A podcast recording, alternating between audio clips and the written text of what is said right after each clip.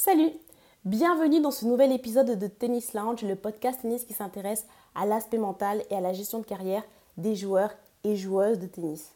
Je m'appelle Jennifer Migan, je suis une ancienne joueuse de tennis professionnelle et si j'ai lancé ce podcast, c'est parce que je voulais créer un espace où les joueurs pourraient trouver des outils et des solutions afin de progresser au niveau mental. Mais ce podcast ne s'adresse pas uniquement aux joueurs et joueuses de tennis. Il s'adresse également aux parents et aux coachs qui ont pour ambition d'aider leurs enfants et joueurs à atteindre leur potentiel maximum.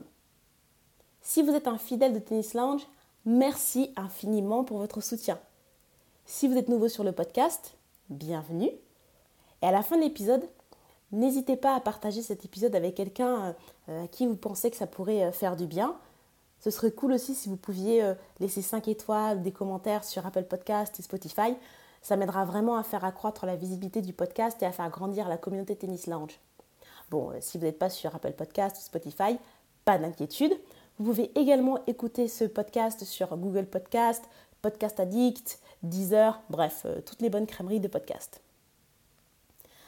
Dans le précédent épisode, on a évoqué la fin de carrière de Roger Federer. On est revenu sur les, moments d'émotion de vendredi, mais surtout, on s'est intéressé euh, au mental exceptionnel de ce, de ce champion qu'on ne reverra euh, plus jamais.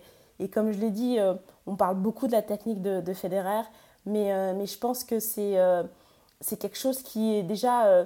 personne ne sera en mesure d'avoir la technique de Federer et c'est pour ça que j'ai vraiment voulu m'intéresser à son mental et aux leçons qu'on pouvait, qu'on pouvait peut-être essayer de, de, prendre euh, de, ce mental de, champion. Et, c'est pour ça que voilà, je me suis consacrée un peu aux, dix commandements du mental de Federer.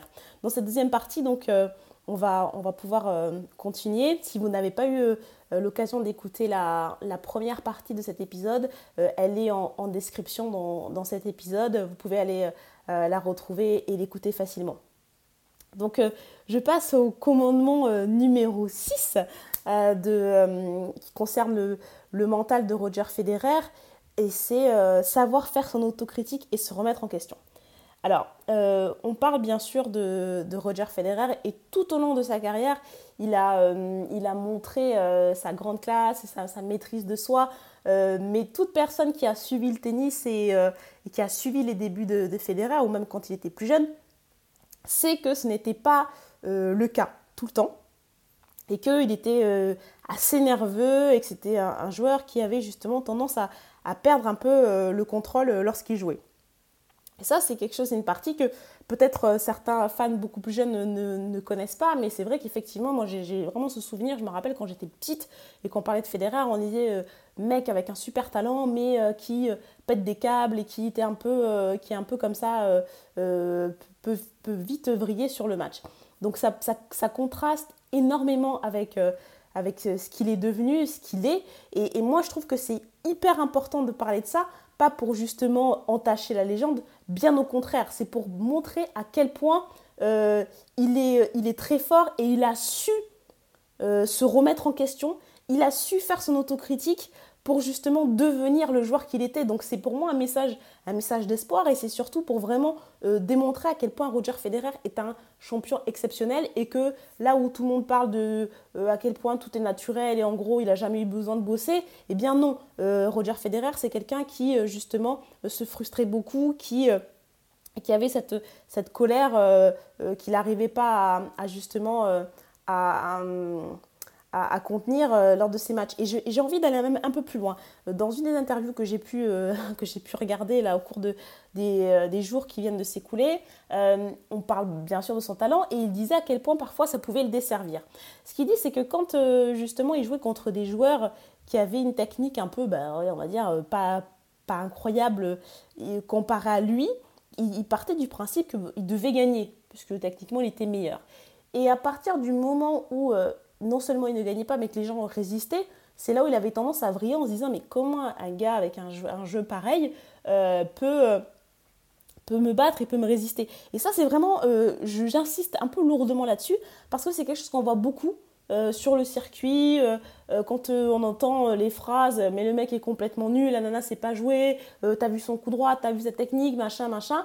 Et puis, on se met dedans et on a tendance à perdre nos moyens et à perdre des matchs. On dit ça, souvent les gens disent ça pour déstabiliser euh, l'adversaire, mais en vrai, euh, ça vous déstabilise vous parce que vous partez du principe que la technique, euh, c'est avec la technique que vous allez gagner des matchs. Bon, je vais pas, j'ai cité maintes et maintes fois Anthony Nadal qui dit qu'est-ce que la technique? La technique, c'est être capable de mettre la balle où tu as envie de la mettre. Bon, ben voilà, c'est, ça paraît extrêmement comme ça euh, j'ai envie de dire, peut-être euh, ouais, peut-être bateau, mais c'est la réalité. Donc ça, déjà, Federer, il avait, il avait ce, problème-là, il a été en mesure, donc, quand il est arrivé sur le circuit, il a dit que il lui a fallu, donc, euh, donc il arrive sur le circuit en 98, et il lui a fallu à peu près 3 ans pour mettre des choses en place.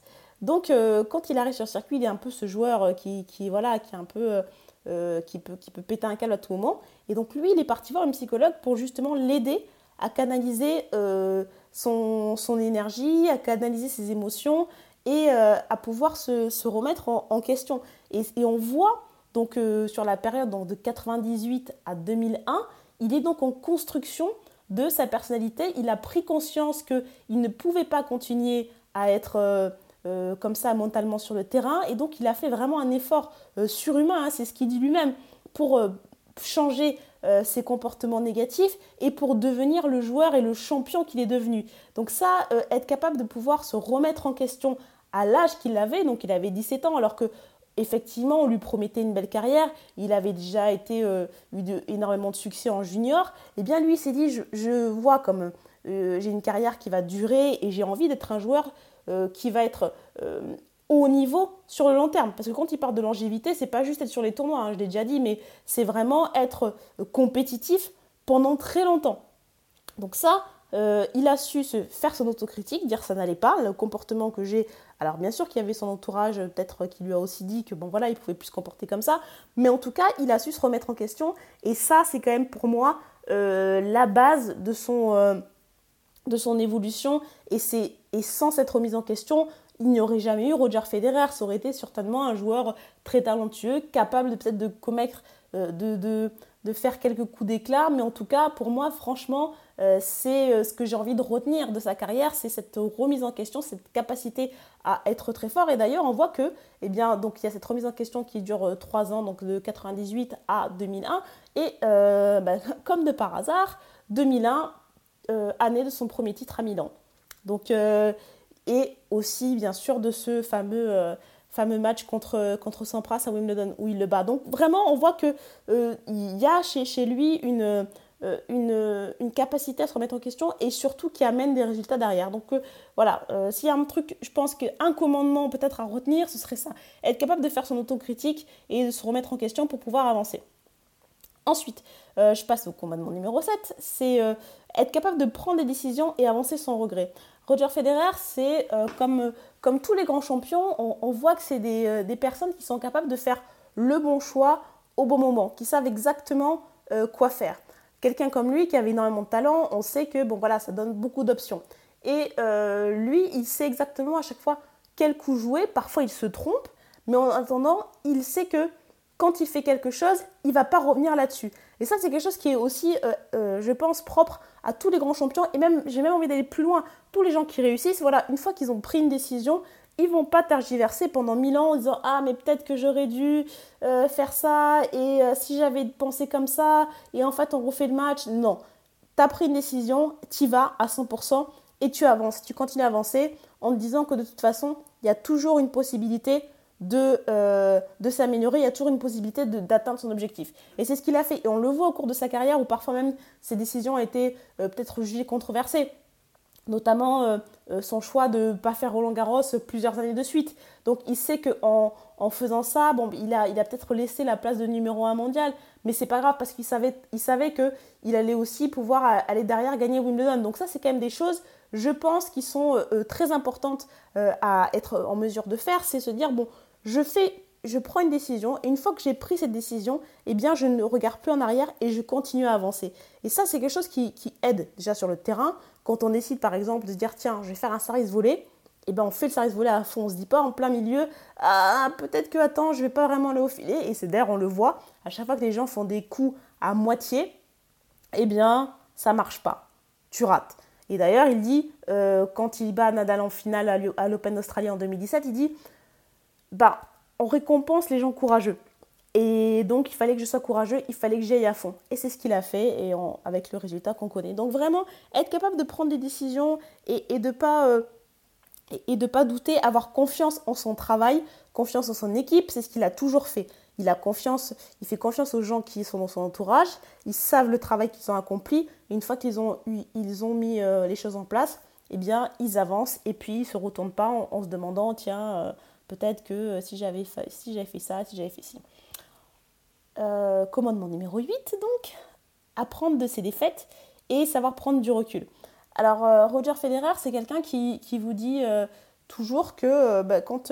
moi, il y a un truc qui, me, qui me surprenait à chaque fois, en fait, c'est que quand il perdait des matchs, notamment contre Nadal à Roland Garros, il, avait toujours un côté bah, très positif, en disant, bah tiens...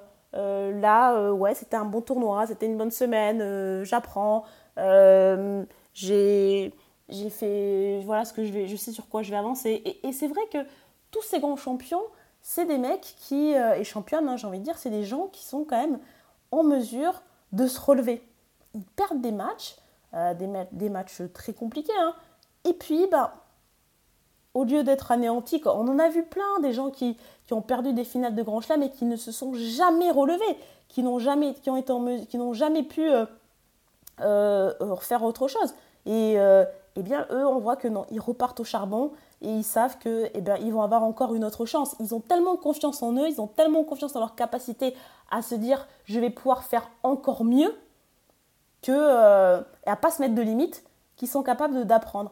Et, et, on le voit, hein, comment, comment justement Federer a été capable de, de de renverser la tendance avec, euh, avec Raphaël Nadal. Enfin, je veux dire, c'est quand même. Et puis, il, il, renverse la tendance en 2017. Enfin, je veux dire, attends, le gars, il avait 35 ans, 30, enfin, presque 36 ans. Donc, ça veut dire que c'est quelqu'un qui est capable d'apprendre à cet âge-là et de se dire j'ai encore mes chances et je peux toujours m'améliorer. Et on, le voit, et d'ailleurs, il explique que euh, c'est quelqu'un qui, qui. Il dit une de mes qualités, et c'est Pierre Paganini aussi, son préparateur physique, qui dit euh, il a, une, faculté incroyable à trouver des solutions.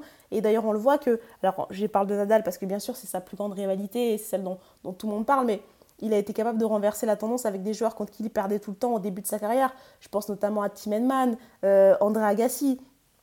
Une fois qu'il a trouvé la solution, eh bien, euh, voilà, vous perdez, il va plus jamais perdre contre, contre ça. Enfin, peut-être une fois, mais en tout cas, il va renverser la tendance parce qu'il va être capable de se dire qu'est-ce qui m'a manqué donc ça veut dire que c'est ça que je dois améliorer. Et ça, c'est des choses qui sont quand même, je pense, euh, vraiment la marque des, très très grands champions qui euh, ne s'apitoient pas sur leur, sort quand ils perdent un match, mais qui au contraire se disent, oui, ok, ça fait mal, mais euh, il faut que j'avance et il faut que je, continue à avancer. Et d'ailleurs, Federer a dit, bon, je m'autorise, voilà, en général, il me faut à peu près une heure pour une heure grand max. Enfin, ça, c'était quand il a perdu la finale contre contre Djokovic à Wimbledon en 2019, il me faut à peu près 30 euh, minutes sinon pour me, remettre d'une défaite. Enfin, c'est quand même incroyable cette capacité d'oubli. C'est vraiment euh, pour moi, euh, je veux dire, incroyable. Alors qu'on sait très bien qu'on a tous été au fond du saut pendant, pendant trois jours après avoir perdu un match 7-6 au troisième, en ayant des balles de match, on refait le match dans son lit, on dort pas, bref, on est complètement hanté pendant, pendant longtemps. Et eux, ils se disent, bah, en fait, euh, ok, j'ai perdu, je suis dégoûté, bah, je, je vais, euh, je vais apprendre. Euh, je, je, je, sais plus qui c'est qui raconte que quand, je crois que c'est Josie Guerras, son, entraîneur, il dit que quand il perd contre Nadal en 2008, il prend vraiment une branlée, hein, bah, le soir, il est parti faire la fête. Bon, c'est des mecs qui sont hors normes. Mais, en tout cas, c'est des choses dont on peut essayer de s'inspirer pour avancer. Avant-dernier commandement, commandement numéro 9, euh, rester soi-même et avoir des rivalités saines. Euh, Roger Federer, c'est euh, quelqu'un qui fait l'unanimité. vraiment, alors on a eu le président normal, qui n'était pas, hein, mais et là vraiment, on, a un mec qui apparemment vraiment est normal. Moi, je ne le connais pas, mais, mais c'est quand même assez dingue ce qu'on a vu. Hein. C'est-à-dire que quand c'est vrai que être capable de réunir tes plus grands rivaux, avoir ton plus grand rival qui pleure parce que tu arrêtes ta carrière, alors qu'en général, euh, dans n'importe quel sport, enfin, on n'a jamais vu ça.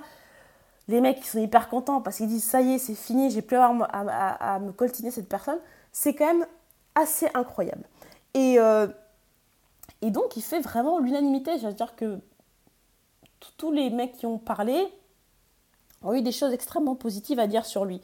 Et, euh, et, cette capacité à, vraiment euh, avoir des rivalités saines, ça vient, je pense, euh, de, de la, d'une décision encore de Federer. Et donc, dans une des interviews où il, où il parle un peu de, sa mentalité, de qui il est, il dit, et c'est, et c'est pour moi un cas unique, parce que effectivement, je n'ai jamais vu ça ailleurs. Il, il, dit que bon, quand il a commencé sa carrière, les gens lui disaient euh, tu t'en fous quand tu perds, alors qu'en fait lui disait voilà moi ça me rendait complètement fou, euh, mais les gens pensaient que j'étais pas assez, euh, pas assez, pas assez, pas assez.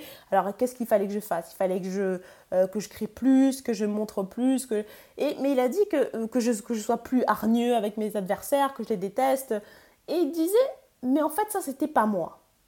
Et ça c'est quelque chose qui m'a profondément inspiré parce qu'effectivement, enfin moi je sais en tout cas que euh, j'ai grandi dans ce truc où euh, et, c'est plein et je pense qu'il y a plein de gens qui se reconnaîtront et même et je pense que c'est encore le cas où euh, peut-être que ça change un petit peu mais il y a quand même cette, mentalité dans le tennis où surtout chez les femmes chose qui n'existe pas vraiment chez les garçons mais en tout cas où vraiment tu dois être dans la haine de l'adversaire tu dois tu dois détester l'autre, euh, tu peux pas être ami avec l'autre. Alors chez les filles, c'est juste euh, pas possible. Chez les garçons, on voit que...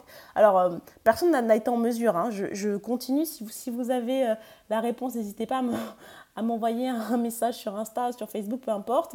mais la, question, pourquoi est-ce que les garçons ont le droit d'être amis, d'être copains, et pas les filles? Bon, personne ne me l'a dit. Hein. Ah ouais, mais les filles, c'est compliqué. Ah, tu comprends, d'accord. Donc moi, je m'entraînais avec des garçons. Ils étaient potes. Ils pouvaient se tirer la bourre sur le terrain et aller derrière euh, boire un coup. Mais nous, les filles, on n'avait pas le droit. Bon, ça, c'est quelque chose quand même que j'ai jamais vraiment compris et que personne n'a été en mesure de m'expliquer. Donc il y avait toujours ce, côté un peu où on devait, on doit détester l'autre et ou alors faire semblant parce que en vrai, bon, moi j'avais pas vraiment spécialement envie de détester les gens. Donc tu dois créer un personnage pour montrer que tu es, là. Et Federer, lui, il a dit, bah en fait non, moi je suis pas comme ça, euh, c'est pas ma personnalité. Euh, je, je, suis, je me sens bien euh, comme je suis. J'ai pas envie de devoir détester euh, l'autre. Je suis un compétiteur, je me bats euh, sur le terrain, j'ai envie d'être moi-même. Et, et, voilà. Et après, une fois que c'est fini, bah, ça va tranquille, quoi. Et ça, avoir été capable de faire ça, avoir été capable de le faire justement à une époque, une, génération où c'était complètement interdit. Enfin, je veux dire, où il y a vraiment ce truc de tu dois te bouffer l'autre, tu dois. C'est, enfin, le, le discours euh, sportif et dans, le tennis, c'est très guerrier. Hein. C'est vraiment, c'est lui ou moi. Enfin, c'est, on est dans des, dans des, histoires de gladiateurs, de mise à mort. Hein. Le, le, vocabulaire euh, tennistique est, est, très agressif. Euh, eh bien, lui, non, il dit, moi, je vais rester moi-même et euh, je vais avoir ma personnalité. Et ça, ça vient, encore une fois, j'ai appris des choses en préparant cet épisode parce que moi, j'ai beaucoup parlé d'alter de, d'alter ego, de, de, de, vraiment créer un, une armure et, c'est quelque chose auquel je, crois. Mais en même temps, tu as Federer qui te dit, bah, en fait, non, tu peux être... Il dit, la, personne qui est sur le terrain, qui est en dehors, euh, qui est avec ses amis, c'est la même sur le terrain. Enfin, c'est, pour moi, c'est juste fou. C'est euh, incroyable. Mais il a su cultiver sa différence. En tout cas, la leçon de, de ça, c'est vraiment être capable de cultiver sa différence, être soi-même et pouvoir et mettre son, ses qualités euh, intrinsèques au service de son jeu. Et, et je pense que c'est ça qu'on peut retenir de, son, euh, de sa carrière et vraiment se dire, bon ben voilà, euh, soyez, vous-même, quoi. soyez vous-même, ne, cherchez pas à être quelqu'un d'autre si, si ça ne vous sert pas. Et c'est ce que Federer a fait magnifiquement. Et donc, du coup, il a eu ses rivalités saines. Enfin, voilà, avec, avec Nadal, avec les autres, même avec Djokovic. Enfin, dire, on, on, montre beaucoup, euh, les fans aiment bien euh, créer des, rivalités euh, en disant qu'ils se détestent. Bon, bah, j'ai pas l'impression que c'est le cas. je pense qu'au contraire, ils savent très bien, ces trois-là, savent les sacrifices qu'ils ont faits, il y, a une forme de respect. Et, je pense que ça, c'est quelque chose qui est important et qui est capable de faire, d'avoir de, la classe. Tu, peux être déterminé, c'est pas pour autant que tu n'as pas besoin d'être euh, haineux pour gagner des matchs et pour, pour battre quelqu'un. Moi, j'y crois de moins en moins. Bref, c'est la petite, petite aparté. Petite aparté. Euh, et dernier point, donc, euh, que j'ai dit à maintes à maintes reprises sur ce podcast, chercher constamment à s'améliorer. Quand tu écoutes les, que ce soit les Paganini, Séverin Lutti, enfin bref, les, gens ont vraiment la garde rapprochée de Federer, même Federer lui-même. Quand tu l'entends parler, il ne te parle pas vraiment des, records, des titres, et, etc. Enfin, c'est bien sûr qu'il voulait gagner, bien sûr que c'était important, mais, mais tu as vraiment l'impression que euh, c'est pas, il, jouait pas pour le résultat. Il jouait bien sûr avec l'envie de gagner, mais il jouait vraiment avec cette idée de, de vouloir toujours s'améliorer et d'être compétitif, de se donner une chance, d'essayer de pouvoir, d'essayer de, gagner, de se dire bah, je rentre sur le tournoi en ayant fait tout ce que je voulais pour pouvoir essayer de gagner. Et ça, c'est quelque chose qui, qui m'a vraiment frappé. Et au début, je vais être honnête avec vous, je me dis ouais, vas-y, c'est bon, il fait genre et tout. Mais en réalité, c'est pas le cas. Euh, tu, tu, vois que vraiment, euh, il y a cette notion de je veux m'améliorer, toujours, toujours. Est-ce que je vais trouver quelqu'un dans dans, dans sa carrière? Euh, Les gens qu'il va chercher, c'est pour lui apporter un, petit truc en extra. Tony Roche, Stéphane Edberg, enfin, Ivan, Ivan tous, tous ces gens-là apportent un truc un peu différent à la base, qui est Mirka Federer et Savin Lutti, et bien sûr, mais, mais tous les gens qui l'ont, aidé, et Paul Anacon aussi, que je, que je pourrais nommer, nommer, mais tous ces gens-là, ils sont là pour apporter quelque chose de supplémentaire à Roger Federer euh, tout au long de sa carrière pour pouvoir progresser. Et, et, à, vouloir avoir des gens qui sont capables de lui dire bah là tu te trompes, là ça va pas, tiens il faut que tu fasses comme ça. Ces mecs-là, euh, ils ont envie qu'on leur dise quand ça va pas. Ils ont envie qu'on les aide à progresser. Ils sont suffisamment intelligents pour pouvoir prendre la critique. Les gens qui, ne, qui sont là, qui, ont envie de, de béni oui oui, ils ne durent pas. Et ça c'est dans le sport, mais c'est partout. Les mecs qui sont... Donc c'est pour ça que c'est assez marrant quand on voit euh, que, les gens qui sont, qui, qui autour de personnes qui sont là pour juste leur dire oui, t'es le plus beau, bah, qu'est-ce qui se passe souvent? Bah, Quand ça va plus, ils se retrouvent tout seuls. Euh, et voilà, c'est là où il y a des histoires. Bon, les footballeurs, c'est vraiment le, bon exemple, mais, mais dans le tennis aussi. On le voit, on le voit constamment. Et, euh, et, Roger Federer, voilà, c'est quelqu'un qui a toujours voulu s'améliorer. Et le jour où il a senti qu'il pouvait plus, eh bien, il a arrêté.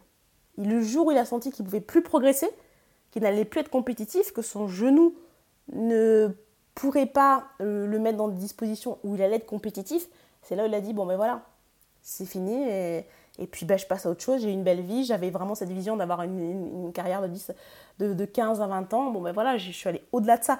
Et encore une fois, la décision, quand tu l'entends parler, mais tu sens que c'est hyper tranché, quoi, que voilà, on le reverra plus jamais, il va pas nous faire un truc à un moment donné, ah le tennis ça me va, le tennis m'a manqué, euh, je reviens. Non, non, non, non, tu sais que c'est complètement fini et qu'il euh, il ne, il ne reviendra plus. Donc euh, vouloir toujours s'améliorer, être toujours dans, la recherche de progrès et pas forcément et quand le progrès et quand tu es exigeant et que tu as envie comme, ces mecs-là, forcément tu gagnes. Donc ça je le rabâche tout le temps à chaque épisode mais pour moi c'est l'essentiel, c'est la base.